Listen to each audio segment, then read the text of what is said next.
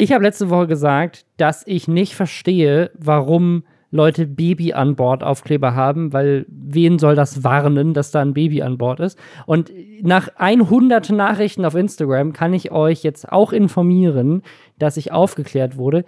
Baby an Bord Aufkleber sind anscheinend nicht dafür da, andere Menschen darüber zu informieren, dass man Eltern ist, sondern es ist dafür da, Rettungskräfte im Falle eines Unfalls darauf hinzuweisen. Und das macht das Ganze sehr viel sinnvoller, als für was ich das gehalten habe, nämlich irgendwie eine Möglichkeit, dass Eltern damit entweder angeben oder versuchen, andere Verkehrsteilnehmer vor ihrem Baby zu warnen. Das ist es nicht. Also, oder es kann es ja auch sein. Ich, ich kann mir vorstellen, dass es auch so eine Mehrfachfunktion erfüllen kann. Also die, die beste Erklärung im Reddit war, dass jemand meinte, er hält immer von Autos mit diesen Aufklebern Abstand, weil diesen Hinweis darauf, dass die Eltern wahrscheinlich sehr wenig Schlaf bekommen und vielleicht weniger konzentriert am Steuer sind, weil gerade hinten auf dem Rücksitz ein Baby schreit oder so. Also vielleicht auch das. Und damit herzlich willkommen zu einer neuen Folge Lästerschwestern, dem Nicht-Eltern-Podcast. Äh, seid nicht verwirrt. Mein Name ist Lisa Ludwig, ich bin Journalistin. An meiner Seite, wie jede Woche, der wundervolle Robin Blase, ein echter YouTube-Star und wir lästern jede Woche über Themen aus dem Internet. Also über Influencer, über wichtige Änderungen bei YouTube und Instagram und was sonst alles noch so dazugehört. Wenn ihr das spannend findet, dann würdet ihr uns einen riesengroßen Gefallen tun, wenn ihr uns bei Spotify abonniert. Worüber sprechen wir heute, Robin? Wir reden über jemanden, der auf TikTok offensichtlich die Flutkatastrophe ausnutzt für Klicks. Wir reden über den Internetstar Nummer 1, Theophilus Junior Bestelmeier. Das ist ein echter Name. Außerdem reden wir über das NetzDG. Da gibt es jetzt ein Update zu YouTube. Wir hatten ja schon im Zuge von Twitch erwähnt, dass Gronk da Probleme damit hatte. Jetzt äh, scheint es auch YouTube zu betreffen. YouTube hat deswegen sogar eine Klage eingereicht. Außerdem gab es einen riesigen Shitstorm rund um den Podcast Dick und Doof. Der Podcast von Luca, aka Concrafter früher mal. Außerdem gab es Fake Morddrohungen rund um einen YouTube-Kanal. Bevor wir aber dazu kommen, einmal Hashtag Werbung. Und zwar für SimOn Mobile. Das ist die neue Mobilfunkmarke. Vielleicht habt ihr davon auch schon was mitbekommen. Das sind die mit diesem süßen, frechen Waschbär, der an Hammerdeal mitbringt. Bei SimOn kriegt man nämlich 8 GB, eine AllNet-Flat, keine Anschlusskosten und Top-D-Netz-Qualität ab monatlich 8,99 Euro. Das äh, funktioniert so, wenn man von einem bestimmten Anbieter wechselt und seine Rufnummer mitnimmt. Ansonsten, wenn man einen neuen Mobilfunkanschluss braucht, dann kostet es 11,99 Euro. Man kann das alles in der App machen. Also wenn man das bestellt, das geht in der App bis hin zum Self-Service, alles in der App. Äh, also einfach die SIM-Karte bestellen und dann los telefonieren und los surfen. Und das Beste, habe ich noch gar nicht erwähnt, man kann das Ganze monatlich kündigen. Alle Infos findet ihr unter simon.link slash Lästerschwestern mit AE oder ihr geht einfach in den App Store oder den Google Play Store und sucht nach der Simon Mobile App.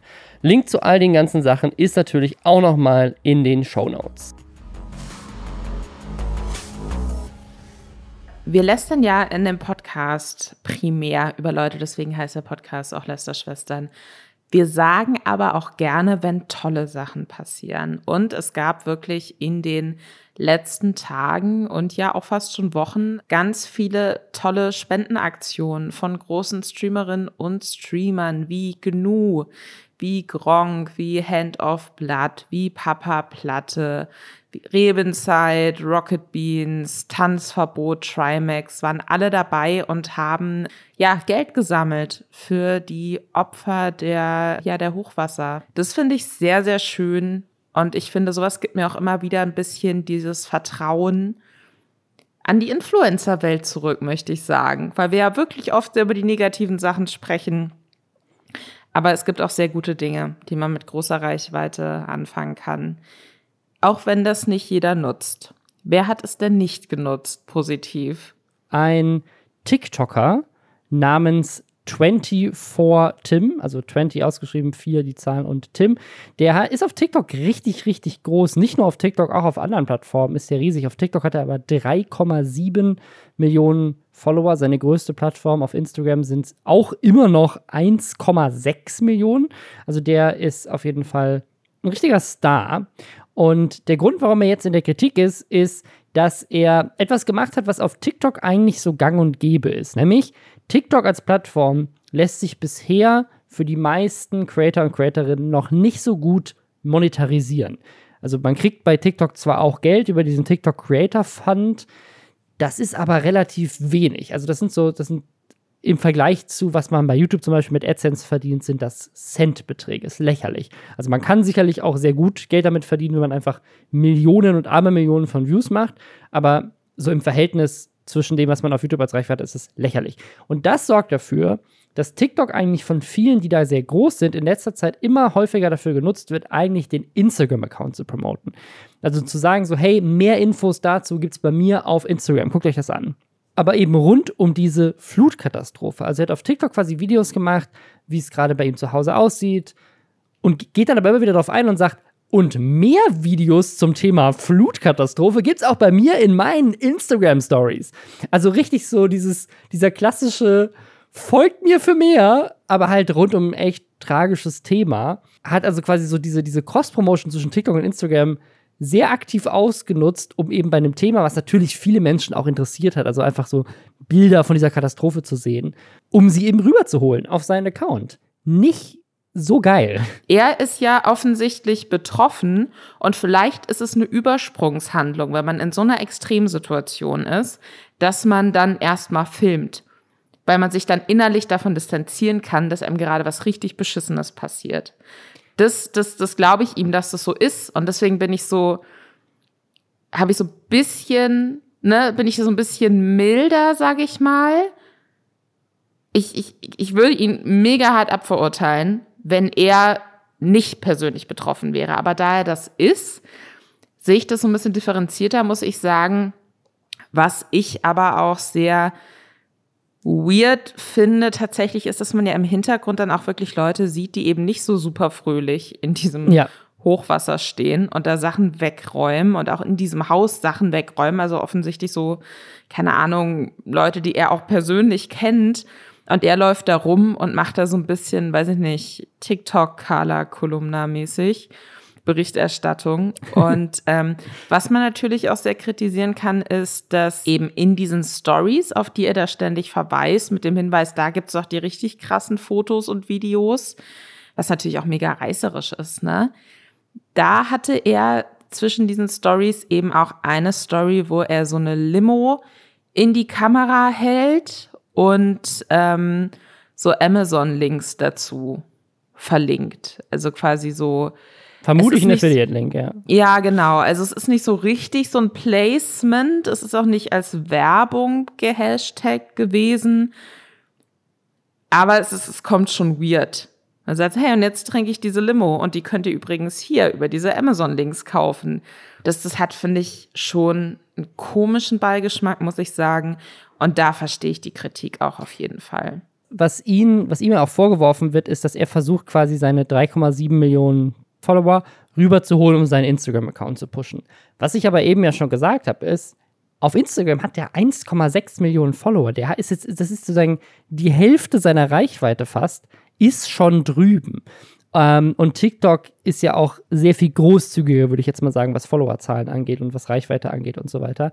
Deswegen würde ich jetzt nicht davon ausgehen, dass es ihm auf Instagram schlecht geht oder er wahrscheinlich für Placements und, und so weiter auf Instagram wenig Klicks bekommt oder wenig äh, Likes hat und deswegen extra Leute rüberholen muss von TikTok mit diesem Thema. Aber anscheinend hat er es doch irgendwie nötig, nach Likes und Comments auf Instagram zu fischen, weil es gab dann noch einen weiteren Shitstorm, weil er dann auf Instagram einen Spendenaufruf gemacht hat weil er nämlich zwei Sachen in diesem Instagram-Post macht, wo er versucht, Leute damit zu motivieren, zu spenden. Nämlich, die Leute sollen um etwas von ihnen zu gewinnen, nicht nur spenden, sondern natürlich auch das Bild liken und kommentieren. Und Leute meinen so, okay, jetzt nutzt du wieder das Thema aus, um irgendwie Likes auf Instagram damit zu machen. Und das andere ist, er verlost eine Sache von seinem Merch macht halt und sagt auch, dass das letzte, so ein Kissen, das aussieht wie ein Taco, meint, es ist das allerletzte, was es davon gibt und verkauft aber irgendwie ein paar Tage später schon direkt weiter diese Kissen. Also es war wieder das allerletzte und man könnte auch meinen, so solche Verlosungen sind ja auch oft irgendwie, ne, also der Grund, warum Unternehmen Gewinnspiele machen, ist ja meistens, weil sie auch ihre Produkte bewerben können. Also es ist gleichzeitig auch ein bisschen Werbung für seinen eigenen Merch, aber gleichzeitig, ne, er hat halt das Kissen, es ist easy, das zu verlosen, weil er es halt hat also ich, ich finde es schwierig, ihm da Vorwürfe zu machen. Er hat auf TikTok und auch auf YouTube äh, viel Ärger dafür bekommen. Es war, glaube ich, nicht die klügste Aktion, aber ich gleichzeitig weiß ich nicht, ob es so bewusst, also so, so wie, ich habe so ein TikTok gesehen, wo ihm, wie man das auch extra vorwirft, so hey, du machst jetzt hier Klicks mit dieser Katastrophe, versuchst du irgendwie dein Instagram zu pushen und dann machst du auch noch Werbung auf Instagram und ich würde einfach sagen, nee, der macht, der hat wahrscheinlich normale Werbedeals auf Instagram, die eh laufen, das ist sein ganz normal, sein, sein Leben geht ja weiter und Teil seines Lebens ist plötzlich diese Katastrophe. Ja, also ich glaube, man, man kann ja schon eine gewisse Sensibilität von Leuten ja, erwarten. Absolut. Und so wie man Medienschaffende, ähm, die das ja auch in sich drin haben, den möglichst knalligen, spannenden Engel auf irgendwas zu finden, so. So wie man Medienschaffende zu Recht dafür kritisiert, wenn, wenn da so ein bisschen eklig und sensationsheischend mit Sachen umgegangen wird, so finde ich, kann man auch jemanden, der auf TikTok riesengroß ist, dafür äh, kritisieren, dass er das auch wirklich so ein richtig krasse Videos äh, gibt's dann noch, gibt's nicht ja. hier, sondern das, da müsst ihr auf meinen Instagram-Kanal gehen. Das, das finde ich schon, ich finde, das hat schon ekligen Beigeschmack ich glaube, dass äh, er sich da wahrscheinlich nicht so viel Gedanken drüber gemacht hat. Vielleicht ist es jetzt ein guter Zeitpunkt für ihn, um sich da mal Gedanken drüber zu machen. Weil ich mir vorstellen kann, dass wenn man betroffen ist von dieser Flutkatastrophe, dass einem dann richtig schlecht wird, wenn man das Gefühl hat, das schlachtet jetzt jemand so spaßig für sich aus und auch wenn die Person sich das vielleicht gar nicht bewusst macht, sondern das einfach für sich so verinnerlicht hat. Ich glaube, dass es tatsächlich auch so ein bisschen diesem ganzen Thema geschuldet ist, wie heutzutage halt auch einfach Menschen aus ihrem Leben Content machen. Ne? Weil ich, wenn man sich jetzt mal seinen TikTok-Kanal anguckt, der hat halt echt eine Menge sehr virale Videos zum Thema Hochwasser gemacht. Ne? Eins hat hier drei Millionen Views und danach geht es quasi für, äh, was ist das hier, sechs, neun, 12, 15, 18, quasi 18 TikToks nach, nach und nach drehen sich nur um dieses Thema Hochwasser und die haben teilweise 2,3 Millionen Views, 1 Million Views, 2,8 Millionen Views, 1,5 Millionen Views, dann wieder 2,8. Also sozusagen, das, das wurde halt auch einfach gut geklickt. Und er hatte wahrscheinlich in dem Moment auch nichts anderes zu tun, ähm, weil ne, das war ja eine reale Situation bei ihm zu Hause. Äh, dann einfach weiteren Content daraus zu machen. Die Art und Weise äh, war vielleicht ein bisschen taktlos, aber gleichzeitig, ja, weiß ich nicht, ob das seine Schuld ist, dass Menschen heutzutage die Kamera nicht mehr weglegen können. Weißt du, das ist, das ist ja, da ist er ja bei weitem nicht der Einzige. Das stimmt. Kommen wir zu einem weiteren TikTok-Star. Und zwar Theophilus Junior Bestelmeier. Den Namen habt ihr vielleicht schon mal gehört, weil das ist gar nicht mehr so neu, das Thema. Was jetzt neu ist, ist sein Musikvideo. Das auf YouTube jetzt auch gerade in den YouTube-Trends ist, zumindest in der Kategorie Musik. Aber vielleicht kurz einen kleinen Refresher, wer Theophilus Junior Bestelmeier ist. Der Mann ist ein TikTok-Meme. Warum? Ich glaube, er ist zuerst viral gegangen mit einem Video, wo eine schwarze Frau auf TikTok gesagt hat, dass sie irgendwie, was war der Name? Müller oder irgendwie so ein, so ein Klischee, so deutscher Name. Und dass, dass sie irgendwie, dass es für sie irgendwie schwierig ist, weil dann, keine Ahnung, wenn in der Arztpraxis der Name aufgerufen wird und sie auf, äh, aufsteht, sie erstmal rechtfertigen muss. Ähm, ich glaube, das Zitat war, ja, ich bin schwarz. Und daraufhin cuttet er quasi rein mit dieser, mit dieser Stitch-Funktion von TikTok ähm, und sagt, ja, warte mal hier, ähm, was soll ich erst sagen? Ich bin auch schwarz und heiße Theophilus Junior Bestelmeier. Und damit ist der, ist dieser Name zu einem Meme geworden, ist er zu einem Meme geworden. Und ich finde das, ich finde das eine super spannende Story, weil ich jetzt nicht so viele Leute bisher kenne, die durch TikTok in Deutschland zu viralen Persönlichkeiten geworden sind. Man hat halt Leute wie Herr Anwalt oder so, die natürlich auf TikTok groß geworden sind aber so richtig so einen, so einen jemand, der so zum Meme geworden ist durch TikTok in Deutschland. Das habe ich bisher jetzt noch nicht so häufig erlebt. Und das ist er jetzt. Und er nutzt das aber auch sehr geschickt aus. Also es gibt hier unter anderem einen Beitrag auf dem TikTok-Kanal der Tagesschau über ihn. Und jetzt hat er eben auch einen Song veröffentlicht, der natürlich auch Theophilus Junior Bestelmeier heißt.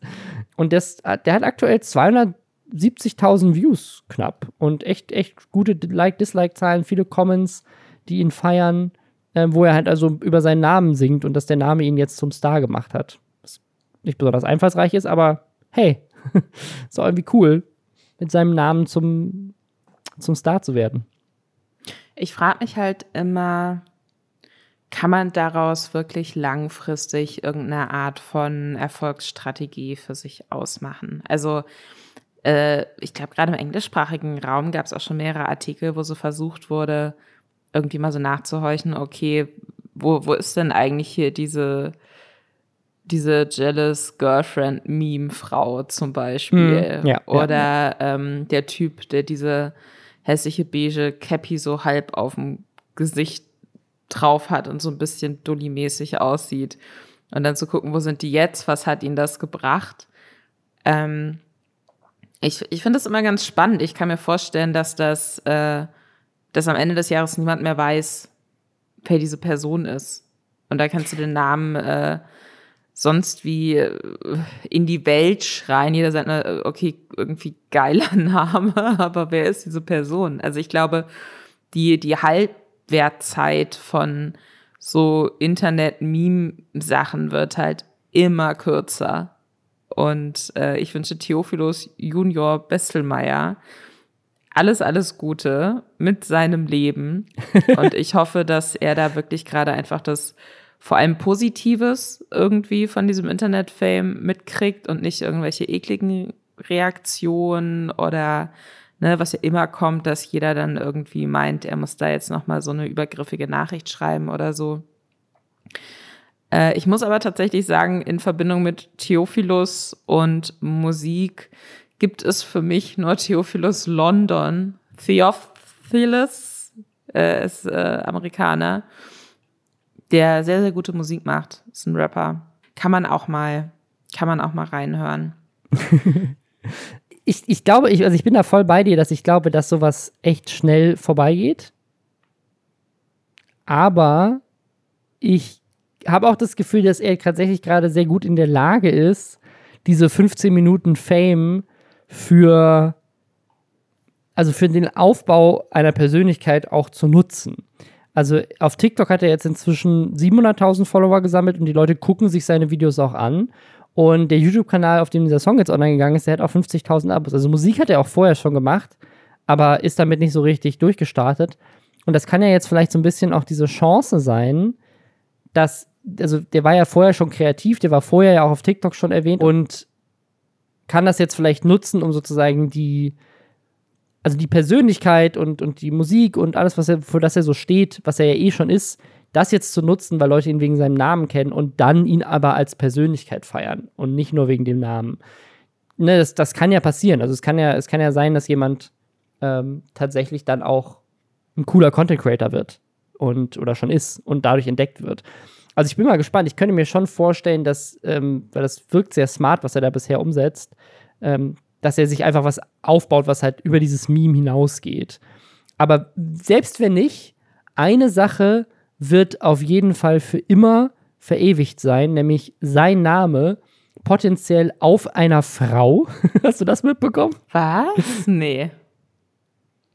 Und zwar, also der, der Name ist so ein Meme, dass der auf TikTok einfach überall in die Kommentare gespammt wird. Und es gibt äh, jetzt einfach aktuell eine US-Amerikanerin, die halt auf Englisch auch einen TikTok-Kanal hat. Also ich weiß gar nicht, ob den, ob den einfach lauter, lauter Deutsche gefunden haben oder ob Theophilus Junior Bestelmeier schon so ein Meme geworden ist, dass es selbst im US-Raum äh, irgendwie geteilt wird. Auf jeden Fall gibt es eine, äh, eine äh, TikTokerin und die hat quasi einen TikTok gepostet, wo sie behauptet, ihr Chef hätte ihr dreieinhalbtausend Dollar angeboten als Teil einer Wette, dass wenn sozusagen das Internet entscheidet, äh, was sie tätowiert bekommt, dann gibt er ihr dieses Geld. Geht man halt in die Kommentare von diesem TikTok und der Nummer 1 Kommentar ist Theophilius Junior Bestelmeier. Also wenn sie zu ihrem Wort steht, wird das ihr Tattoo und kriegt dann dafür dreieinhalbtausend Euro von ihrem Chef. Ich finde, das klingt nach einer ganz ekligen, toxischen Arbeitsumgebung. Irgendwie schon, ne? Deswegen aber die macht auch jetzt und nicht in die Hände klatschen für. Aber ich glaube, es gibt schlimmere Sachen, die man sich tätowieren lassen kann, als einen mega geilen Namen. Den finde ich nämlich echt gut. Ich hoffe, er wird zum Lord geschlagen oder so. Das würde es noch besser machen. Ich finde diesen ganzen TikTok-Kanal Middletown Myers heißt der, auf dem das gepostet wurde, generell richtig verrückt, weil das ist der TikTok-Account von ihrem Arbeitgeber. Und diese ganze Firma nutzt TikTok für, äh, für Promotion. Also diese, ähm, diese Frau, die sich tätowieren lässt, scheint schon irgendwie der Star von diesem TikTok-Account zu sein. Äh, und der Boss, der dann diese Wette mit ihr macht, auch. Aber es ist schon irgendwie so, also ich, ich blicke nicht so durch, ob das quasi so eine Art The Office-Sache ist, wo, ähm, wo quasi so ein Fake-Office kreiert wurde für, für TikTok oder ob das eine echte Arbeitsatmosphäre ist und die aber quasi mit TikTok irgendwie virale Sachen machen äh, um irgendwie ihr Business zu promoten. Auf jeden Fall ist es auch irgendwie ein spannender TikTok-Kanal, der irgendwie ja nicht unbedingt wie der beste Arbeitsplatz der Welt aussieht. Es sei denn, dein Traum ist es, den ganzen Tag nur irgendwelchen Bullshit auf TikTok zu machen und von deinem Boss geprankt zu werden. Das klingt nach meinem absoluten Albtraum. Krass. das, das klingt nach meinem absoluten Arbeitsalbtraum. Und ich hatte schon schwierige Arbeitgeber in der Vergangenheit, aber an dem Punkt war ich noch nicht. Gott sei Dank. Was wir äh, dem, dem Theo auf jeden Fall äh, nicht wünschen, ist, dass er ähm, auch irgendwie mit, mit Hass konfrontiert ist. Mega gute Überleitung. Denn Love es geht it. Ich lieb's um schon wieder. Netz, Netzwerkdurchsetzungsgesetz. Und das hatten, das hatten wir neulich schon mal. Kurzer Mini-Recap. Gronk hatte sich darüber beschwert, dass von ihm ein Video auf Twitch offline genommen wurde, wegen diesem NetzDG. Nach diesem NetzDG, das ist ja dieses Gesetz, was es jetzt schon ein bisschen länger gibt, dass ähm, User bei Plattformen melden können, hey, das beleidigt mich oder ist Hassrede. Und dann muss die Plattform da handeln und zwar relativ schnell und die Sachen auch löschen. Und dieses NetzDG wurde jetzt nochmal erweitert und das ist dieser Grund, warum Twitch wohl da jetzt relativ vorschnell ähm, reagiert hat. Und jetzt hat sich tatsächlich auch YouTube dazu geäußert, dass man hier positiv sagen muss, das, was Twitch macht, macht YouTube nicht. Also YouTube löscht nicht irgendwie einfach irgendwelche Inhalte, nur weil sie jemand gemeldet hat. Das war ja so ein bisschen der Vorwurf an Twitch. Nein, YouTube verklagt sogar die Bundesregierung. Oder die, die, das Land Deutschland? Wer, wer, genau ist der, die Person, die verklagt wird? Ich glaube, das Land Deutschland wird gerade verklagt von Google wegen diesem neuen Netz.de. Google hat da ähm, so einen Blog-Eintrag veröffentlicht, relativ lang, relativ ausführlich. Kann man sich mal durchlesen, ist ganz spannend. Da sprechen sie auch explizit davon, wie viele Anfragen sie wegen ähm, ja, Hass, Hassrede so bekommen, wie viele Anfragen sie von Behörden haben, dass sie da Daten rausrücken sollen. Das wird da alles so ein bisschen aufgeschlüsselt, richtig, richtig spannend. Das fand ich, also ich vielleicht mal kurz, um diese Zahl einfach mal zu nennen. Äh, YouTube sagt, dass sie nur in dem ersten Halbjahr 2020 12.500 Anfragen von Behörden aus Deutschland nach Daten bekommen haben. Das finde ich echt krass viel. Ja, aber ich glaube, du musst auch überlegen, wie viel wird denn hochgeladen tagtäglich. Ja, aber das würde ja, es bedeutet ja auch, dass die Behörden in Deutschland in 12.500 Fällen tatsächlich irgendwie eine Anzeige wegen einem YouTube-Video nachgegangen sind, oder nicht? Das hätte ich jetzt auch nicht gedacht. Stimmt.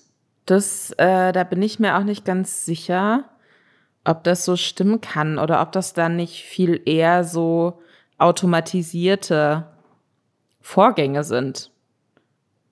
Weißt du, was das ich meine? Vielleicht hat ja jemand Insights zu, aus, zu, wie solche Datenanfragen von der Polizei bei Plattformen funktionieren und warum die getätigt werden. Also äh, vielleicht hat da ja jemand Infos zu.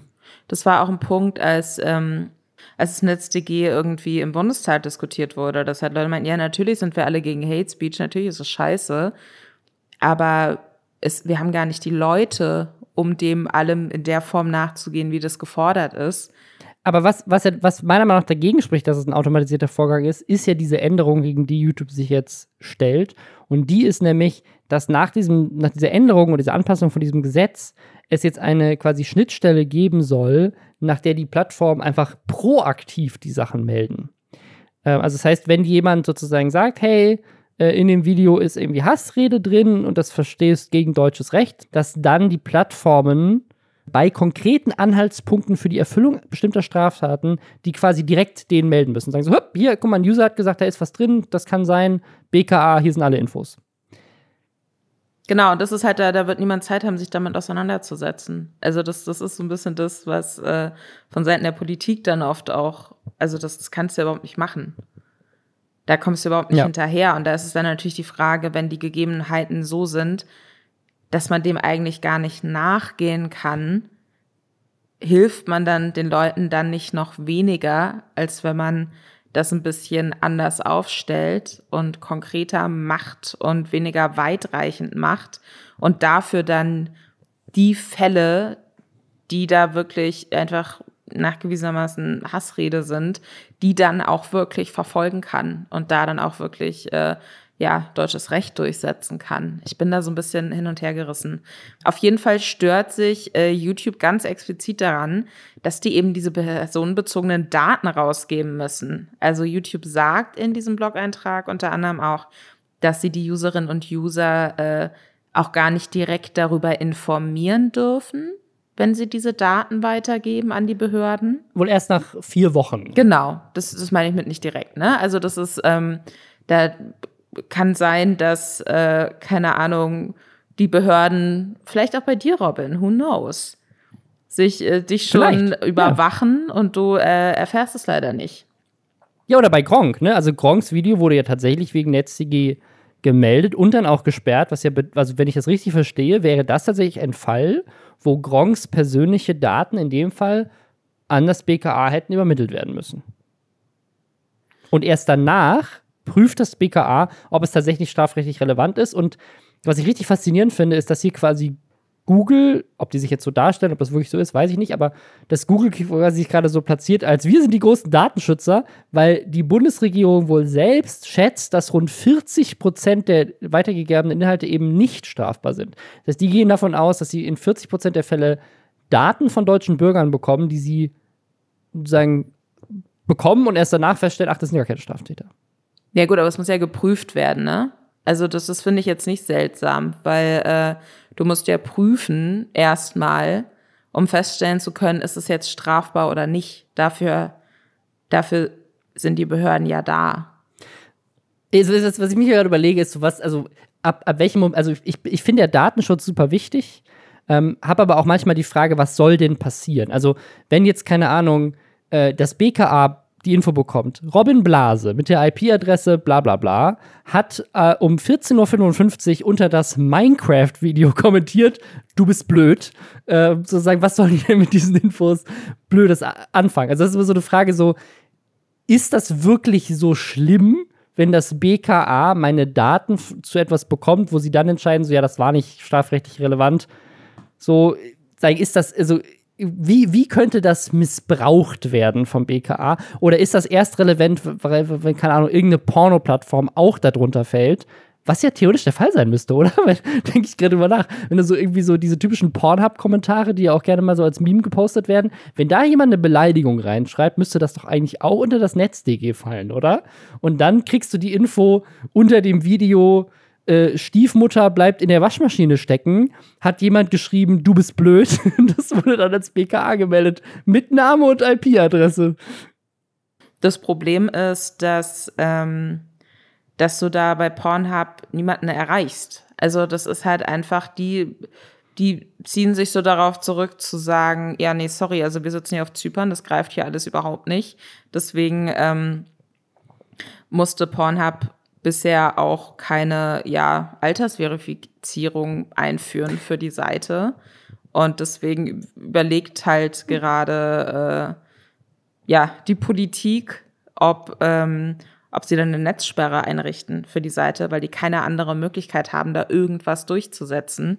Und deswegen kann ich mir vorstellen, dass wenn du da mit dem NetzDG ankommst, sich äh, Pornhub auch denkt, sorry, fickt euch. Also Das, ähm ich glaube auch, dass es größere Probleme bei Pornhub gibt, außer das, außer, als das NetzDG. Aber ich meinte gerade nur so als, Be als Beispiel, so in welchem Szenario ist denn sozusagen die Übergabe dieser Daten problematisch.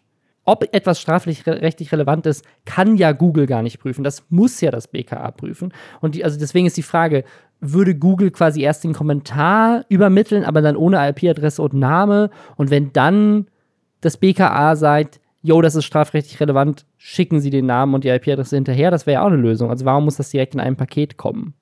So. Naja, weil es noch aufwendiger ist. Aber ich glaube, dass das, ähm, ja, dass das äh, NetzDG jetzt nicht der, weiß ich nicht, der größte, die größte Horrorvision in Sachen Datenschutz in Deutschland ist, wenn wir wieder aktiv über einen Staatstrojaner sprechen und so. Deswegen, genau, ja, ja. da haben wir ja auch so ein bisschen nochmal andere Probleme. Also ich, ich bin noch mal sehr gespannt, vielleicht habt ihr auch noch Meinungen dazu, könnt ihr ja mal im Reddit posten. Wir machen jetzt gleich weiter mit zwei anderen Leuten, die Probleme mit, mit Hate Speech haben, aber auf eine andere Art und Weise. Und es ist vielleicht auch nicht wirklich Hate Speech, aber zumindest ist die Aussage gefallen, man darf ja heutzutage gar nichts mehr sagen. Es geht um Luca Concrafter und äh, seinen Podcast Dick und Doof. Und darüber reden wir jetzt gleich. Aber vorher machen wir noch einmal Hashtag Werbung. Und zwar für die Koro Drogerie, falls ihr es noch nicht mitbekommen habt. Die Koro Drogerie ist ein super Online-Shop für haltbare Lebensmittel. Inzwischen glaube ich nicht mal mehr nur Online-Shop. Es gibt auch Koro-Produkte, also ein paar davon, inzwischen auch im DM. Aber ihr könnt es natürlich einfach bequem online bestellen. Die Koro Drogerie ist deswegen so cool, weil die so Großverpackungen anbieten. Das heißt, man reduziert Verpackungsmüll. Die haben super faire Preise, eine hohe Qualität und überspringen die Handelswege. Also die wollen die Lebensmittel ohne Umwege von Bauern und Bäuerinnen zu uns bringen. Und sie sind dabei eben super transparent. Das finde ich cool. Und die fügen auch immer neue Produkte hinzu. Ich weiß, ich rede hier immer super gerne über, keine Ahnung, die Mandeln mit der veganen Kakaolasur, weil ich die einfach so sehr liebe. Aber ihr könnt auch einfach, wenn ihr, wenn ihr vielleicht vor einiger Zeit schon mal auf der Chorodrogerie wart und äh, da nichts gefunden habt, was euch irgendwie geschmeckt hat, geht da nochmal drauf, weil da kommt regelmäßig Neues dazu. Unter anderem jetzt zum Beispiel veganes Geschnetzeltes, unterschiedliche Arten. Da gibt es dann Mexiko-Art, Hähnchenart, Schwarmer-Art oder Mikrowellen-Popcorn habe ich jetzt neu da gesehen. Bio-Tortellini mit Kürbis und Apfel. Und was auch, äh, das habe ich noch gar nicht ausprobiert, aber es gibt wohl jetzt auch so eine Koro-Abo-Box. Also da kann man einfach ab 25 Euro sich so eine Box schicken lassen, regelmäßig mit einfach äh, unterschiedlichen Produkten drin. So kann man die vielleicht dann auch mal cool ausprobieren. Das sind dann die kleineren Packungen, glaube ich. Ich glaube nicht, dass man dann eine 5-Kilo-Packung Reis geschickt bekommt. Hier ist eine 5-Kilo-Packung Reis zum Testen. Nee, aber äh, so die kleineren ähm, Sachen sind dann da auch dabei. Und es gibt aber auch solche Sachen wie zum Beispiel wiederverwendbare Silikon-Gefrierbeutel. Also auch das einfach zu Hause zu haben, finde ich super praktisch. Also ganz viele Sachen sind sogar so ein bisschen Spielzeug für, für kleinere Kinder inzwischen auch da, so ein nachhaltigeres Spielzeug. Eine French Press, falls jemand irgendwie es gibt auch inzwischen mehr so Haushaltsgeräte da auch irgendwie zu kaufen. Das finde ich auch sehr praktisch. Also schaut euch gerne um und wie gesagt, ihr bekommt immer mit dem Code Lästerschwestern 5% Rabatt auf das gesamte Sortiment, egal was ihr kauft, 5% Rabatt. Also schaut mal vorbei auf codrogerie.de, alle Infos sind auch nochmal in den Show Notes. Concrafter, aka Luca, Laser Luca, keine Ahnung, wie viele Namen äh, Luca inzwischen hat, aber Luca auf jeden Fall hat zusammen mit der auch inzwischen große Instagram- und YouTube-Persönlichkeit Selfie Sandra zusammen den Podcast Dick und Doof. Dick und Doof ist ein Spotify Exclusive, aber kein Spotify Original. Also, das habe ich, da bin ich noch nicht so ganz durch. Ich glaube, Dick und Doof wurde nachträglich von Spotify eingekauft als exklusiver Podcast. Und sowas wie Hobbylos, was ein Spotify Original ist, wurde quasi von Spotify auch mitgestartet. Ich glaube, das ist der Unterschied. Aber wie auch immer, das ist ein Podcast, der gehört quasi zu Spotify oder bekommt Geld von Spotify dafür, dass er bei ihnen ist. Und äh, ist auch immer wieder weit oben in den Charts. Also so Top 10 in Deutschland. Und in diesem Podcast ist jetzt etwas äh, gefallen, eine Aussage oder eine Reihe von Aussagen, für die es einen großen Shitstorm gab. Hey, hier ist mal wieder der Robin aus dem Schnitt. Ich komme aus der Zukunft. Ich habe gerade gesagt, die Aussage wäre jetzt gefallen. Ich wollte mir zur Sicherheit nochmal die ganze Folge Dick und Doof anhören, da auf Twitter und TikTok ja nur so ein Ausschnitt aus der Folge geteilt wurden. Und dann ist was Komisches passiert. Ich habe die Folge nicht finden können. Und so wie ich das jetzt rekonstruieren konnte, gibt es die nicht mehr. Die gibt es bei manchen Podcast-Playern noch, aber nicht mehr bei Spotify. Und die Folge ist eigentlich aus dem September 2019. Und was jetzt viral ging, ist ein Ausschnitt aus dieser alten Folge. Der wurde auf TikTok geteilt und dann auf Twitter. Und anscheinend ist dann in den letzten Tagen die Folge vielleicht deswegen offline genommen worden. Da der Shitstorm aber ja trotzdem jetzt aktuell ist und die Aussagen trotzdem so gefallen sind, auch wenn sie schon ein bisschen her sind, und das Thema auch als solches einfach immer noch relevant ist, hört ihr jetzt trotzdem unser Geläster so, wie wir es aufgenommen haben. Ihr habt jetzt ein bisschen mehr Kontext zu der Sache, als wir das zum Zeitpunkt der Aufnahme hatten. Nur das als Info für euch. Ja, wir versuchen das mal so ein bisschen zu entschlüsseln das Ganze fängt so ein bisschen damit an mit, man weiß nicht mehr, was man noch sagen darf. Das ist so ein bisschen das Thema, über das die beiden sich aufregen. Und es fängt dann damit an, dass sie ja einen Kollegen haben, der schwarz ist. Ja, das ist dieses, äh, ich bin ja nicht rassistisch, denn ich kenne. Und dann machen sie irgendwie ja mit ihm ja Witze und das darf man ja eigentlich nicht mehr, obwohl er damit cool ist und sie damit cool sind. So, damit, damit, das ist, glaube ich, so die erste Aussage, die so ein bisschen Kritik auf sich gezogen hat, wenn ich es richtig verstanden habe. Ja, es ist halt auch irgendwie, vielleicht auch nochmal generell, das ist halt, so wie ich das mitbekommen habe, einfach so ein krasser Laber-Podcast, ne? Also auch wenn ja. man das, ähm, ich bin aufmerksam geworden auf diesen Ausschnitt über Twitter. Und ich meine, wir verlabern uns ja auch manchmal so ein bisschen. Aber ich fand es schon sehr spannend, dass ähm, dass da eigentlich so ein Thema aufgegriffen wird und von Anfang an aber irgendwie auch es sich so angehört hat, als hätte zum einen niemand von den beiden wirklich Lust, darüber zu sprechen, noch als wüsste eine der beiden Personen wirklich, was man da jetzt sagen möchte oder was man jetzt da genau anprangert, sondern das hatte für mich ein bisschen so, ah, lass mal jetzt irgendwas so nebenher noch sagen, haben wir nicht so richtig Empfindungen zu, aber ist irgendwie ein Aufregerthema. Und man muss dazu sagen, dass ähm, Luca auch in der Vergangenheit schon mal so ein bisschen ähm, Stress gekriegt hat, weil er ähm, quasi das Wort äh, NWA erklärt hat so, was das äh, bedeutet, was dahinter steckt. Im Rahmen dessen hat er dann, das war halt ein Zitat, im Rahmen dessen hat er dann das N-Wort auch benutzt. Ähm, das wurde heftig kritisiert. Dann hat er sich dafür entschuldigt. Diese Entschuldigung wurde nicht so richtig angenommen, weil er auch in dieser Entschuldigung wieder das N-Wort benutzt hat. Und ähm, offensichtlich wurde er aber nicht gecancelt, weil er hat weiterhin einen Spotify-exklusiven Podcast und äh, eine riesengroße Followerschaft. Deswegen bin ich von vornherein auch so ein bisschen, ich bin mir nicht ganz sicher, was, was er jetzt so, also warum, warum darf er, offensichtlich darf er das ja sagen. Er, äh, es finden halt nur nicht alle cool. Das ist, das ist immer das, das typische Ding, ne? Und ich glaube, das ist der Unterschied, den ich Ihnen gerne kurz erklären würde. Also, äh, Luca, falls du das hörst, also man, du hast es ja offensichtlich gesagt, in einem sehr, sehr erfolgreichen Podcast, für den du sehr, sehr viel Geld bekommen hast von Spotify, um Dinge zu sagen. Das ist der einzige Job, den du in dem Kontext hast. Aber es regen sich halt Leute drüber auf, und das ist ja auch Teil der freien Meinungsäußerung. Also du darfst alles weiterhin sagen, aber du darfst eben auch dafür kritisiert werden, dass du Dinge sagst, gerade wenn du eine riesige Reichweite hast und eine gewisse Verantwortung damit. Ich glaube, in dem Kontext darfst du sagen, was du willst, aber es ist halt auch voll okay, dass wir dann sagen, so, ja, ist nicht so geil. Aber vielleicht an der Stelle nochmal, also was, was denn genau gesagt wurde. Also das erste ist so, hey, man darf ja irgendwie nichts mehr sagen, was ja so ein das ist halt so ein Boomer-Ding eigentlich, ne? Da wird dann in der FAZ oder NZZ drüber gesprochen, so, oh ja, man darf, also man darf heutzutage gar nichts mehr sagen. Und dann wird Terror. wie, wie Schnitzel oder Paprikasoßen zu heißen haben oder eben Schaumküsse.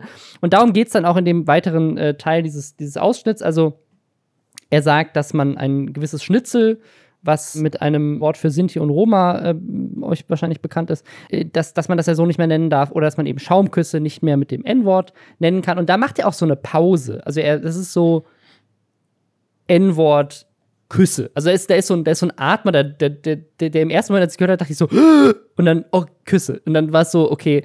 Ähm, also auch, auch da, also auch ich habe in der Vergangenheit bestimmt mal das N-Wort in einem Zitat genutzt. Weil ich dachte, ich zitiere es ja und das ist okay. Und deswegen will ich ihn an dieser Stelle äh, dafür auch nicht kritisieren, dass er das macht. Ich glaube in seine, also ich versuche jetzt äh, kurz ihn seine Situation zu rechtfertigen. Ich glaube in dem Kontext, nicht weil ich sie teile, sondern einfach um die Position einzunehmen, damit es ein bisschen spannender ist. Äh, ich glaube in dem Kontext, dass er sagt, äh, ne, früher hat man Schaumküsse halt noch so und so genannt. Ne? In dem Kontext glaube ich, nutzt er das, und er, er, sagt sogar, dass er es in dem Kontext versteht irgendwo. Das ist sogar das, also er, er, er gibt ja sogar den Punkt ähm, und sagt so, ja, ja, in dem Kontext verstehe ich es ja eigentlich irgendwie ein bisschen. Und ich glaube, in diesem Zusammenhang denkt er, ist es okay, dieses Wort zu nutzen, weil er ja es in dem Kontext nennt. Also er, ist, er geht ja jetzt nicht rum und nutzt es als Schimpfwort oder irgendwie oder, ne, also sondern er, das, ich glaube, in dem Kontext denkt er, es wäre okay. Und da muss ich sagen, habe ich in der Vergangenheit auch. Also vor ein paar Jahren wäre ich auch noch hingegangen und hätte gedacht, so, wenn ich jetzt in diesem Podcast drüber spreche, um Leuten den Kontext zu geben, um was für ein Wort es gerade geht, kann ich das Wort auch benutzen. Hätte ich vor ein paar Jahren, glaube ich, auch noch so Voll, finde ich auch nachvollziehbar. Und ich finde es auch so ein bisschen weird, dass er einsteigt in das Thema mit diesem Ja. Also ich habe ja einen schwarzen Kumpel und da machen wir ja auch irgendwie Witze, wo ich mir denke, okay, dann geht es jetzt nicht nur um eine potenziell, also um eine unmögliche Beschreibung von einer Süßspeise, sondern was für Worte nimmt er denn dann gegenüber seinem Kumpel in den Mund und sagt, das ist doch alles nur Spaß und für den ist es angeblich auch in Ordnung, wenn er damit dieses Thema einführen möchte. Das, das finde ich so ein bisschen weird. Also ich, ich glaube nicht, oder weiß ich nicht, keine Ahnung, vielleicht ist das auch, ich habe mich nicht genug mit ihm auseinandergesetzt. Aber ich würde jetzt nicht unterstellen, Luca ist ein krasser Rassist. Auf gar keinen Fall. Weil weiß ich nicht. Aber ich glaube halt so immer so, sich dieses dann so dumm stellen irgendwie, weißt du? Als hätte man nicht, wenn man sich wirklich interessiert, warum bestimmte Begrifflichkeiten nicht cool sind, wenn man sich auch nur ansatzweise mit diesem Thema auseinandersetzt, dann muss man doch, dann kannst du eigentlich gar nicht über einen Text stolpern oder über einen Videobeitrag oder über einen Podcast oder über eine Insta-Story, wenn man es ein bisschen kürzer mag, in der ganz genau erklärt wird, warum das halt nicht cool ist, wenn man das immer wieder ausspricht. Und das ist dann halt einfach so ein tumbes Verhalten, wo ich dann auch von jemandem, der ja dann doch so medienerfahren ist, wie er so, weil so eine Reichweite, da stolpert man ja auch nicht rein, sondern da weiß man ja auch so ein bisschen, wie man mit Leuten redet und was man macht. Da würde ich ein bisschen mehr erwarten einfach. Und ähm, ja, es ist halt so ein bisschen, ich, ich finde, es ist so ein bisschen so Bullshit-Bingo. Später kommt dann noch so, ja. ja das finde ich, also es ist wirklich, es ist wirklich so, als hätten sie alles, worüber sich irgendwie unser aller Tanten und Onkels und vielleicht Eltern oder Großeltern auf Facebook aufregen, genommen und versucht, in drei Minuten jeden Triggerpunkt unterzubringen. Wenn dann noch Greta Thunberg gefallen wäre oder Rezo, dann hätten, hätten sie, glaube ich, das Bingo voll gehabt, oder? Ist einfach, was ist da los? Ja, es geht nämlich noch, er sagt noch, diese Girl Support Girl Sache, es würde halt nie sowas geben wie Men Support Men, weil wenn jetzt Männer, wenn männliche Influencer oder keine Ahnung sowas sagen würde, würden safe Frauen ankommen, einige, die dann sagen, boah, das ist voll gegen Frauen, Frauen sind auch Menschen. Ähm, und das finde ich so ein bisschen. In dem, in dem, Kontext hätte er aber auch noch All Lives Matter sagen können, oder? Ganz genau. ähm, und das finde ich so ein bisschen witzig, weil ähm, ich habe ich auf Twitter auch gesehen, aber viele Leute so, äh, sorry, die Welt ist Man Support Man. man. Support man. Und, und ich verstehe, dass das natürlich für viele im ersten Moment so sehr überzeichnet klingt. Und ich denke so, hä, okay, aber es gibt ja jetzt auch nicht so eine Männerbewegung, wie es jetzt so eine Frauenbewegung gibt. Und so, ja, aber die Frauenbewegung gibt's ja auch nicht weil alle nicht genug zu tun haben und sich gerne abfacken mit Themen, die nicht so viel Spaß machen, sondern weil da eine Notwendigkeit drin gesehen wird dafür. Und ähm, das, das finde ich alles wirklich, ich, ich finde es so ein bisschen belastend. Ich habe auch wirklich gemerkt, das macht mir noch nicht mal wütend, wenn ich mir das anhöre, sondern ich denke mir einfach die ganze Zeit so, oh, okay, Junge, ganz ehrlich, so dann behaupte doch nicht, dass du es nicht sagen darfst oder dass du jetzt auch nicht so richtig da irgendwie so durchstolperst. Du wolltest ja gar nicht irgendwie anecken, so. wenn, wenn das was ist, wenn du der Meinung bist, Luca, dass es total okay ist, wenn du das alles sagst, dann steh doch zumindest offen dazu, dann weiß man, wo du stehst oder dann, ne, dann kann ich das einordnen und denk mir, cool, dann höre ich diesen Podcast auf jeden Fall. Also höre ich eh nicht, ne, aber noch weniger.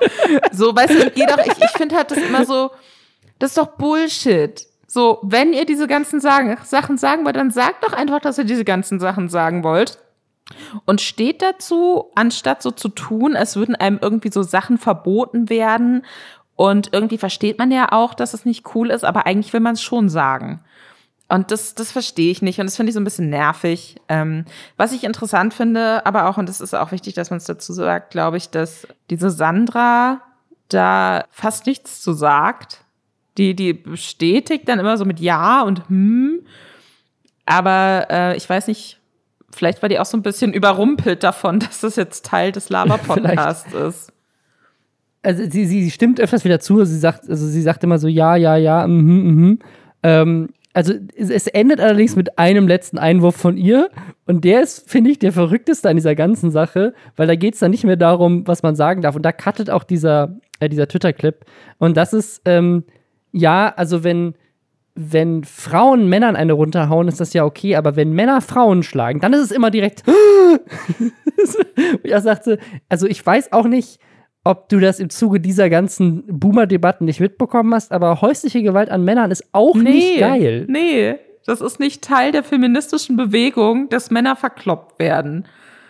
So, das ist irgendwie, das, das verstehe ich auch nicht. Und das finde ich aber auch witzig, weil das ist ja oft so ein Beispiel, was so rangezogen wird, wenn es darum geht, wie unfair und wie unterschiedlich zwischen Männern und Frauen umgegangen wird, ne, dann habe ich schon von so vielen Dudes gehört, aha, aber wenn ich eine Frau schlage, ist es nicht cool. Denke ich mir Punkt eins so, ja, natürlich nicht, weil es nicht cool ist, Menschen zu schlagen, so. Und Punkt zwei, warum möchtest du so gerne Frauen schlagen, dass das immer das erste ist, was dir einfällt, wenn es um Ungerechtigkeit geht gegenüber Männern. Das, das geht nicht in meinen Kopf rein. Das finde ich so abstrus. Und das ist auch, das zahlt auch auf dieses Bullshit-Bingo mit ein, finde ich. Also es ist so, es ist ein wilder Ritt. Es ist ein sehr wilder Ritt in diesem Podcast. Ne, vielleicht denken sie wirklich, ja, pff, ist mir alles scheißegal, ich mache mir darüber keine Gedanken. Weil sie sind nun mal eben ne, also Konkrafter zumindest, ein sehr reicher, sehr privilegierter Typ, der in der Vergangenheit auch in diesem Podcast, vielleicht einfach nur kurz noch zur Erinnerung mal, schon mal oder auch eigentlich auch in ganz YouTube Deutschland das Meme des Jahres 2019 war, weil er so das privilegierteste Video aller Zeiten gemacht hat, wo er sich, wo er drüber weint, dass jemand ihn nicht kostenlos in, also nicht nur kostenlos in den Club gelassen hat, sondern ihm nicht nur noch auch irgendwie eine VIP-Ecke und kostenlose Getränke gegeben hat, weil er dem Typen irgendwie geschrieben hat, so, yo, ich bin Influencer, lass mich in deinen Club rein und gib mir alles umsonst, hat er gesagt so, nee, sorry, das machen wir nicht, du kannst trotzdem gerne reinkommen und ne, kommst auch umsonst rein, aber so Bottle Service und VIP-Area geben wir dir nicht oder so. Ich glaube, das war die Story. Ähm, und in, also in diesem Kontext, ich weiß nicht, vielleicht findest du einfach dann denkt er vielleicht so, ach ja, was, was wollen die denn eigentlich alle? Ich würde ihm tatsächlich, aber das sage ich auch als jemand, der nicht betroffen ist, dass er sozusagen diese Wörter reproduziert in Form eines Zitats. Okay, wenn er, wenn er, wenn er jetzt darauf hingewiesen wird und es dann nicht mehr macht, weil er halt versteht, warum es Kacke ist, ähm, okay, ja. Aber was, ich, was mich, glaube ich, am meisten an diesem Ding aufregt, ist dieses unglaublich konservative Boomer-Framing, bei diesen zwei sehr jungen Leuten an eine, an eine dann doch auch sehr junge Zielgruppe, weil Concraft ist mit Minecraft groß geworden. Ich denke mal, die Leute, die, die ihm folgen, die sind auch alle noch, ähm, also Minecraft gibt's, ist ja auch tausend Jahre alt schon, aber ich glaube, dass Con Concrafter Luca, der hat, glaube ich, eine sehr junge Zielgruppe, ist meine, meine Theorie. Und die hören das dann, sagen sie, ja, man darf ja nichts mehr sagen und Frauen supporten immer nur Frauen, was ist mit uns Männern? Ähm, und äh, ja, stimmt, äh, Frauen dürfen Männer schlagen, aber Männer Frauen nicht. Also, wenn, wenn das halt bei jungen Menschen irgendwie ankommt, dann äh, das, das ist, glaube ich, das, was mich einfach traurig macht. So. Und ich, ich ne, wenn man als, als betroffene Person wäre ich wahrscheinlich auch sehr wütend über die äh, Reproduktion dieser Wörter zu Recht. Aber ich, also ich verstehe es einfach nicht. Vielleicht abschließend so einen Vergleich, damit Luca versteht, wie scheiße das ist, wenn du in einer Welt aufwächst, die dich aufgrund deiner Hautfarbe als weniger wertvoll einschätzt. Ähm, es ist ein bisschen es ist natürlich viel, viel schlimmer. Aber das ist nicht in Clubs zu kommen, ist ja offensichtlich das Schlimmste, was Luca passieren kann. Deswegen mache ich jetzt diesen Vergleich. Luca, es ist ein oh bisschen Gott. so, als würde man in keinem Club ähm, Bottle Service umsonst bekommen. Nur in echt oh, viel, viel schlimmer, natürlich. äh, äh, ja, das ist, äh, ja. Okay, ich glaube, glaub, jetzt hat er das verstanden. Ich glaube, jetzt haben wir, jetzt haben wir institutionellen Rassismus für ihn verständlich erklärt. wir können ja gerne mal zu Gast in deinem Podcast sein. Nein, nee, nee, habe ich nicht, habe ich nicht so Bock ähm, drauf, glaube ich. Okay, nee, das machen wir nicht. Das schneiden wir auch raus. Wir, wir, wir, wir sind nur in sehr exklusiven Podcasts zu Gast. Nur bei Das ist ja Klaas. Und hobbylos vielleicht. Und hobbylos. Okay. Wir sagen es so lange, äh. bis es passiert. Wir sagen es so lange, bis es passiert. Wir manifestieren das jetzt. Ja, was man auch äh, manifestieren kann, ohne dass es wirklich pass äh, Wirklichkeit passiert, sind Morddrohungen, die gar nicht echt existieren. Ähm, das ist passiert bei dem YouTube-Kanal Girlfriend Reviews. Kennt ihr vielleicht? Ganz, ganz toller, ähm, sehr lustiger, super aufwendig, krass produzierter äh, Gaming-Review-Kanal. Du bist auch großer Fan. Was, was liebst du an Girlfriend Reviews? Ich finde, das ist einfach wahnsinnig witzig gemacht. Also das, ihr müsst euch das so vorstellen, das ist, ähm, das ist halt mit Off-Stimme primär, wird von einer Frau eingesprochen und sie reviewt Games aus der Perspektive von einer Freundin, die jetzt nicht ganz so intensiv zockt, die aber ihrem Freund regelmäßig dabei zuguckt, wie er Sachen zockt. Und das erste Video, was die gemacht haben, und darüber bin ich auch direkt auf sie aufmerksam geworden, war halt so eine Review zu Red Dead Redemption 2, wo sie dann halt so ein bisschen als Außenstehende erklärt, wie glücklich das ihren Freund macht und wie sich das anfühlt, ihm äh, dabei zuzugucken, wie er verzweifelt versucht, ein Pferd einzureiten und so. Und das ist wirklich, ähm, man muss es gesehen haben, um, glaube ich, zu verstehen, wie aufwendig und toll das ist. Aber ich mag diesen Kanal extrem gerne die sind, glaube ich, auch nach meiner bisschen größeren Zielgruppe auch bekannt geworden dadurch, dass die ein Video gemacht haben über Last of Us 2 und der ja Game Director von Last of Us 2, Neil Druckmann, das auch auf äh, Twitter geteilt hat und sehr gelobt hat. Und ähm, ich glaube, da ist vielen auch erst bewusst geworden, ah, okay, geiler Gaming-YouTube-Kanal. Die haben auch ähm, unter zwei Millionen Abos noch, sind da aber in den letzten Monaten meines Wissens nach auch noch ordentlich angestiegen. Ich finde, unter zwei Millionen ist eine richtig gute, äh, gute Metrik. So, also, die sind schon riesig, finde ich. Die haben über eine Million. Aber ja, aber du, nee, aber du musst dir doch mal vorstellen, das ist ein englischsprachiger Kanal. Da hast du recht, da ist eine Million quasi so wie 100.000. Das ist ein englischsprachiger Kanal, ist ein Gaming-Kanal, der sich allen großen Games, die dann jeweils aktuell sind, irgendwie annimmt. Es ist witzig gemacht, es ist sehr unique gemacht. Also ähm, da gibt's andere, die weniger Aufwand in ihre Sachen stecken und die deutlich mehr haben. Aber da, daran kann man es eh nicht bemessen, deswegen egal. Also natürlich sind knapp unter zwei Millionen oder so eineinhalb Millionen Abos mega viel, aber könnten auch mehr haben, finde ich. So, auf jeden Fall ist durch dieses Last of Us 2 Video und auf dieses positive Feedback von Neil Druckmann ein Subreddit auf Girlfriend Reviews aufmerksam geworden, und zwar der Last of Us 2 Subreddit. Und wenn ihr euch jetzt denkt, ah, okay, das ist der Ort, wo Fans des Spiels sich austauschen können, dann liegt ihr falsch. Denn der Last of Us 2 Subreddit ist äh, super toxisch. Da sind, ähm, so wie ich das auch bisher überblickt habe, ausschließlich Leute, die das Spiel hassen. Last of Us 2 vielleicht noch mal kurz für Leute, die es nicht auf dem Schirm haben. Das ist ähm, ja die Fortsetzung von einem der ja Kritiker gefeiertsten Spiele, die so in den letzten zehn Jahren rausgekommen sind, würde ich sagen. Geht, es spielt in der Zombie-Apokalypse ähm, man spielt, man hat im ersten Spiel Joel gespielt, der quasi ein junges Mädchen, Ellie, durch die halben USA begleiten muss und ähm, ja, sie beschützen muss. Im zweiten Spiel spielt man Ellie primär, ähm, weil ich, ich will jetzt nicht spoilern, aber das Spiel ist auch schon alt und eigentlich ist es wichtig, es auch zu wissen. Also es werden viele Entscheidungen getroffen in dem Spiel, die äh, Leuten nicht gefallen, die Joel als Charakter sehr gerne mögen. Deswegen gab es halt krass viel Hate auch für das Spiel. Es gibt da auch einen Trans-Charakter in dem Spiel. Es gibt eine Frau, die sehr muskulös ist in dem Spiel. Und deswegen gab es natürlich Leute, die das ganz, ganz scheiße fanden und die jetzt ihr Leben dem Ziel irgendwie äh, ja widmen, dieses Spiel und alle, die damit zu tun zu haben oder das gut finden öffentlich, ähm, zu beleidigen und das wirklich, das ist nicht einfach nur Kritik an das, was man ja kritisieren kann, sondern das ist mega toxisch. Und die sind dann eben auf den Kanal aufmerksam geworden. Ich finde das super faszinierend. Also, weil jetzt in einem MMO oder sowas würde ich das verstehen, weißt du? Also, wenn ich jetzt irgendwie, keine Ahnung, World of Warcraft seit 15 Jahren spiele und plötzlich, äh, ne, keine Ahnung, äh, kommt irgendein Skandal rund um Activision Blizzard raus oder das Spiel wird richtig scheiße, was, glaube ich, aktuell, wenn ich das richtig verfolgt habe, bei World of Warcraft so ein bisschen passiert, aber ähm, ich habe es nie gespielt so richtig.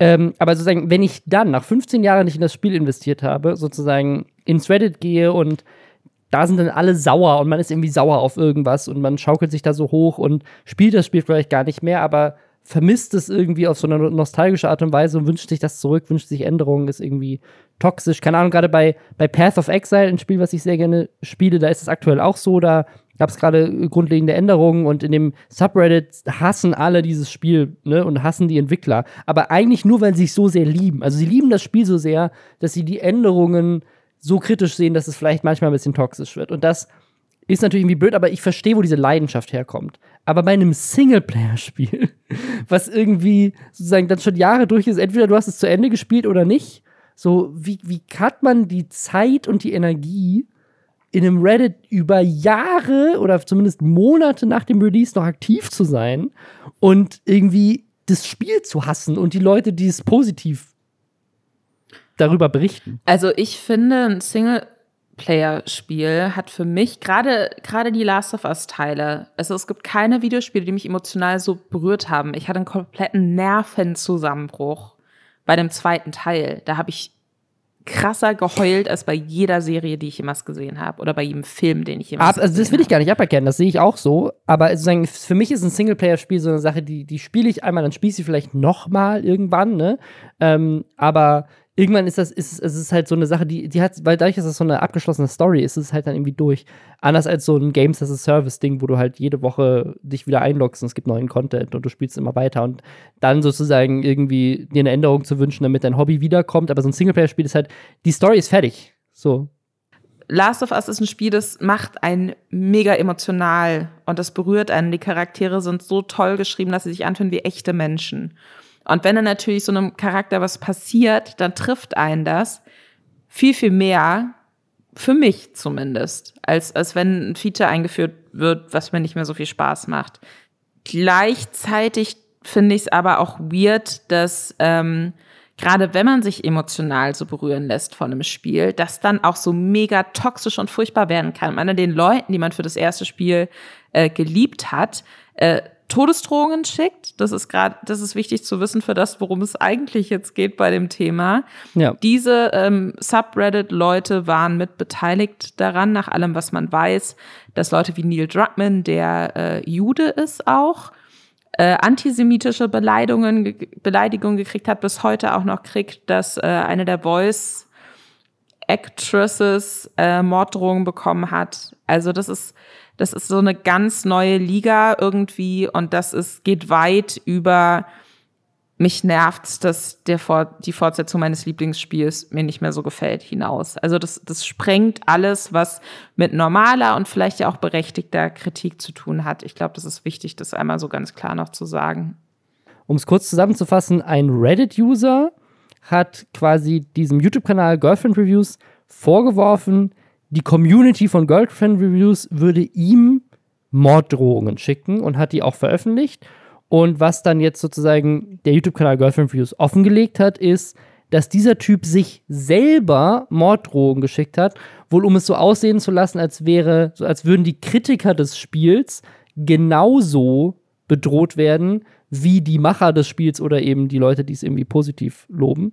Ähm, ich weiß nicht, was, was, man damit beweisen will. Auf jeden Fall konnten sie jetzt offenlegen, dass der Typ gelogen hat. Und wie sie das gemacht haben, ist mega spannend. Also ähm, quasi äh, diese Person hat sich überhaupt erst dazu quasi ja genötigt gefühlt, sich diese Sachen auszudenken, weil ähm, die, äh, die YouTuberin äh, Screenshots veröffentlicht hat von ekligen Nachrichten, die er unter anderem geschrieben hat. Und hatte seinen Namen aber geschwärzt. Also es war, man kann eigentlich nicht rekonstruieren, von wegen sie hätte ihre Fans oder Fans des Kanals auf ihn gehetzt, so. Und so wollte er das aber aufbauen. Und dann hat er eben ähm, mehrere Screenshots geteilt, wo dann ähm, auch die, die Absendernamen äh, geschwärzt waren, aber zum Teil nicht richtig. Und das Interessante war, dass äh, in diesen Nachrichten jeweils so ein falsches Apostroph verwendet wurde. Also statt zu diesem normalen geraden Apostroph, was man ja im Englischen äh, sehr viel verwendet, war quasi so ein Akzent immer drin. Und das fanden die dann schon komisch, dass ich dachte, okay, aber wenn jetzt so viele Leute ihm geschrieben haben und die Screenshots, die er da teilt, da wird so ein sehr spezifischer Fehler gemacht, das ist ja schon ein bisschen komisch. Zusätzlich war das in der Sprache auch formuliert, die, ähm, die, die klang wie halt so eine Verballhornung von jemandem, der woke ist. Also da, da wurden irgendwie dann ähm, Worte verwendet, die diskriminierend sind in einer Nachricht, die sich über Diskriminierung aufregt. Und es hat alles nicht so richtig zusammengepasst. Und dann haben die so ein bisschen, das erzählen sie in dem Video sehr, sehr schön. Also das muss man sich echt mal angucken.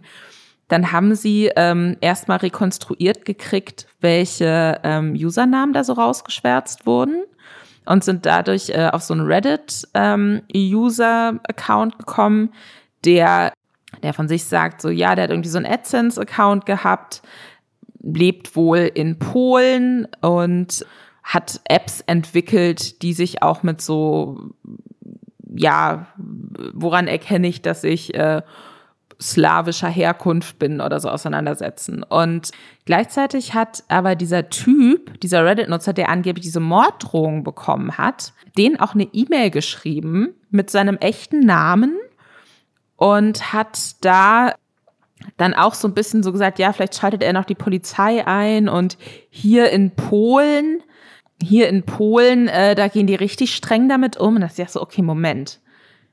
Der Typ, der äh, Morddrohungen bekommt, lebt im gleichen Land wie die Leute oder wie der eine Account, von dem er angeblich Morddrohungen bekommt, macht dieselben komischen Apostrophe auch in der Mail, die er geschickt hat, hat auch ein AdSense-Account, da haben sich so ganz viele Sachen so geholfen und ich dann irgendwann dachte so, komisch als sie dann auch meinten, so ja, wir haben jetzt den, wir haben rausgefunden, welcher Reddit-Nutzer dir diese Nachrichten geschickt hat, wir werden den an den, die Behörden melden. Zwei Minuten später war dieser Reddit-Account weg. Und solche Sachen, also so ganz weirde Zusammenhänge irgendwie, wo sie sich dann dachten, ja, okay, mhm. wir wissen, der hat sich selbst geschrieben. Und das ist natürlich komplett wahnsinnig. Und was aber auch nochmal richtig krass ist, ist, dass ähm, dass sie das jetzt eben auch so öffentlich gemacht haben, damit sie von diesem Subreddit auch nicht weiter traktiert werden, von wegen, sie sind ja genauso schlimm wie Leute, die Morddrohungen schicken, weil sie bringen ihre Fans dazu, Morddrohungen zu schicken. Und dieser Subreddit ist jetzt aber immer noch, ja, die lügen, die machen das ja trotzdem und so. Also es ist so ganz eklig und toxisch, aber auch ein bisschen so eine spannende Internetdetektivgeschichte gleichzeitig. ja, könnt euch das Video ja mal angucken. Ist wie gesagt auf dem Kanal äh, Girlfriend Reviews generell auch einfach ein cooler Kanal. Mich erinnert das so ein bisschen an äh, eine Story, ist eine ältere Story aus dem Podcast Reply All, was auch ein sehr guter Podcast ist. Da erzählen die Geschichte nach von einem Trump-Responder. Also das ist jemand, der quasi als Trump noch auf Twitter war und der jeden Trump-Tweet geantwortet hat. Da gab es so eine so eine ganze Reihe aus Menschen, die quasi so eine Karriere draus gemacht haben, immer die Ersten zu sein, die irgendwas Kontroverses unter einen Trump-Tweet posten. Und da gab es halt einen Typen, der quasi ein riesen Trump-Fan war.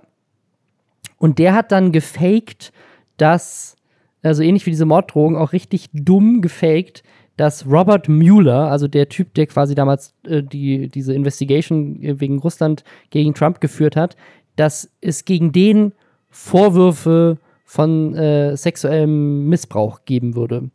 Und hat das quasi gefaked, indem er versucht hat, Frauen dafür zu bezahlen, dass die behaupten, er hätte irgendwie sich an ihnen vergangen. So, es war irgendwie so eine richtig weirde Situation. So. Das, war, das war auch so unglaublich stümperhaft.